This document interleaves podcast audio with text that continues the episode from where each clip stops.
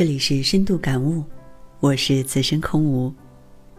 孙子兵法有云：“知己知彼，百战不殆。”而知己与知彼相比较，知彼就更为重要。对于生死相敌的对手，这一条更重要。伟大的斗士都是不会随便轻视他的对手的。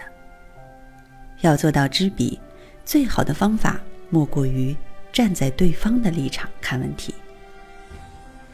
失败者的一个重要原因是，他们从来都不懂得站在对方的立场看问题。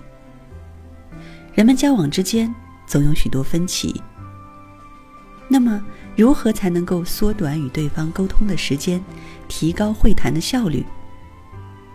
不妨站在对方的立场看问题，这样不就可以知道对方在想什么？想得到什么，不想失去什么了吗？仅仅是转变了一下观念，学会站在对方的立场看问题，你就能够获得一种快乐，发现一项真理的快乐。站在对方的立场考虑问题，那么对方的所思所想、所喜所忌，都会进入你的视线中，在各种交往中，你都可以从容应对。